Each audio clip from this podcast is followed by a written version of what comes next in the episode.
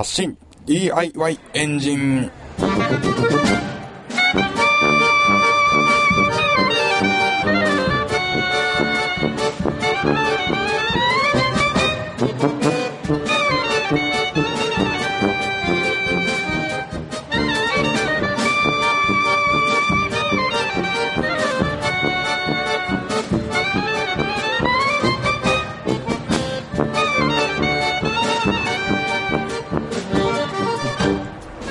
皆さんこんにちは。発信 DIY エンジンエンジニアの寺尾です。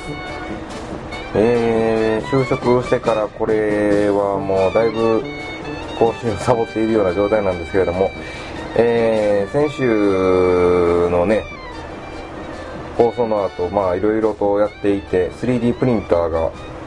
なんとか動くようになりました。でまあ原因というのがえープリンターボット社から送られてきたケーブルの配線が間違っていたというのが、まあ、根本的な原因と、まあ、それに気づかなかったというのもまあ間抜けな話なんですけれども、えー、まあそれにどうやって気づいたかっていうとねもう分かんないから基板だけで動くかどうかやってみようというふうにセンサーとモーターとかに接続してるやつを全部抜いて。でやってみようとしたところ抜いている途中に LED がついたと。LED がどこにあるのかまず分かんなかったんですけども抜いていたら LED が光って、まあ、そこのケーブルが原因だなと思ってまあそこの並びに同じケーブルが数本ずつあってそういえばこれを接続するときになんかこいつだけ配線違うなと思ったのを思い出して、まあ、そこ直してみたら動くようになりましたというまあそんな経過でございました。でまあえー、なんとか動いたのでその辺を調整しておるところなんですけれどもえー、未だにねちゃんと動くのは動くんですけれどもうまくプリントすることができていないというそんな状況ですね。えー、まあプリンターの設定の方はえー、ニコニコ動画の方でやっておられた方がブログの方で初期設定とかについて書いておられますのでそちらの方を参考にしていただくととても分かりやすいと思います、まあ、完全に参考にしたわけではなくやはり自分のところでいろいろと調整をしておるわけなんですけれども、えー、まあ、私のところはどんな状態かっていうと、なぜか、こう、プリントしたものがギザギザになるというかまあ、縦にギザギザになってるんですね。えー、何が問題なのかいまいち分かってないんですけれども、まあおそらくエクストルーダーと、えー、ヒートベッドの間の隙間であるとか。まああとはなんか2段目のプリントがやたら早いんでそこら辺をなんとかしないとなと思ってみたり。まあそこら辺はいいのかな。まあ実際最初にもらったフィラメントがなくなるまでいろいろ試さないとなというそんな気分でやっております。えー、あとはねこれプリンターボットはプリンターの0点起点となる部分を出すためにまあえーとセンサーでどこが起点になりますというのを出すんですけれども、まあ、そこのセンサーをセンサーはもう普通にアナログスイッチなので、えー、ネジを回してそのアナログスイッチを押すまでの距離を測る測るというか調整するというものすごくアナログな状態なので、えー、薄くて回しやすいドライバーなんかがあると非常に便利ですよというまあ、買う人にちょっとありがたいやらありがたくないやらそんな情報をというわけで次の目標は 3D プリンターでいろいろと作れるようになるまで調整を重ねようというそんな状態でございます。えー、まあそんな感じですね。あとはまあまだミシン買ってませんよとか8月末に、えー、富士の総合火炎演習も行ってきますよとかまあそんな適当なことを言ってラジオのお茶を濁しておきます。はいえー、まあ私の方も何かとあるんですけれども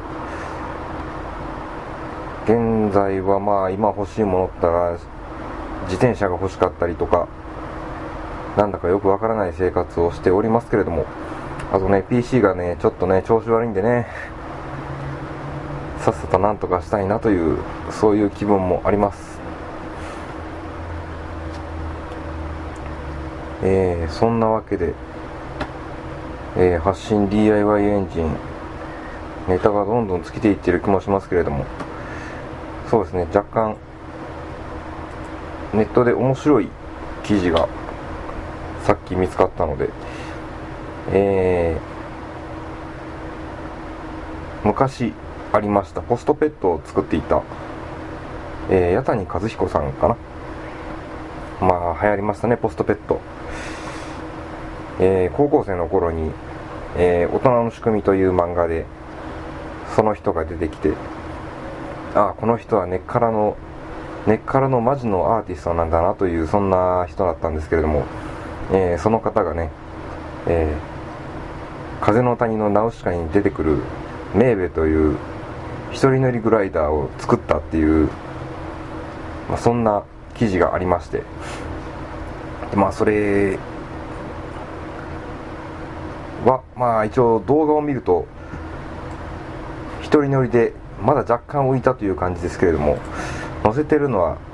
小型のジェットエンジンらしいですね。まあ本当に、えー、制作が2003年からで足掛け10年。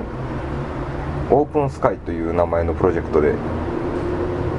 やっておられたそうですけれどもまあまあまあよくこんなことできたなという。小型のジェットエンジンどこで調達したんだっていうそんな話なんですけれども、まあ、10年諦めずにプロジェクトをやり続けてそしてとうとう浮いたという、まあ、第一歩ですね。ここからまあエンジンの出力を上げるなりもっと軽い材質を使うことができればさらに可能性は広がるわけですから、これかなりの未来があるのではないでしょうか。日本ではさすがにこんなん軽々と乗り回してたら怒られるんだろうなという若干の不信感みたいなものがありますけれども乗せるように乗せ乗って自由に飛べるような法整備してくれよっていうそんな気分もしますけれども。まあ、えー、そんな感じなのでね。えーと八谷和彦さんの蒸し風呂かな？なんかクマムシのブログなのかなはいまあ蒸し風呂というブログの方でこちらの記事を読みまして、まあ、そんなのもあるよという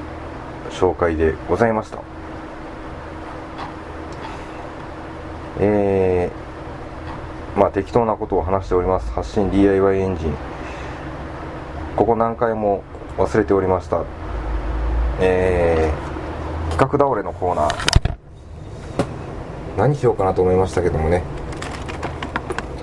えー、最近調べてた折りたたみ自転車の話でもしましょうかね。折りたたみ自転車が欲しくて今勤めてる会社に駐輪場がないものですから自転車で行くことはできないわけですね、まあ、会社の中に自転車を置くことはできないかということでできるだけ小型の自転車を探していたんですけれどもえー、まあ一番小さいものでいうと A バイクというものすごい小さい。まああれですね。スーツケースどころかあのビジネスカバンに入るサイズにまで折りたためるっていうのがまあ若干候補だったんですけれどもさすがに、えー、大阪の道路、まあ、そんな理想的なほどフラットではないので難しいかなというでまああと考えたのが、えー、キャリーミーという自転車があるんですけどまあこれも車輪は小さいと言ったって、まあ、それなりには段差を超えれるぐらいにはありますので一個の余地ありかなと思いまして最近なんか会社の近くのコンビニでキャリーミーを何台も何台も並べてあってまあ多分それを持ってる人が集まったオフ会的なものをやっていたのだと思いますけれどもまあなんていうか羨ましいですね。えー、こちらはなんか非常にコンパクトに細長く折りたためるという、まあ、ある種理想的な自転車となってますね。でまああとは有名どころでいうとストライダーというのがありますけれども三角形のフレームを三角形をばらすように折りたたんでまあ、っすぐにすることができるというのですけれども、折りたたんでも少々大きいんですけれども、えー、一番の問題はなんかチェーンではなく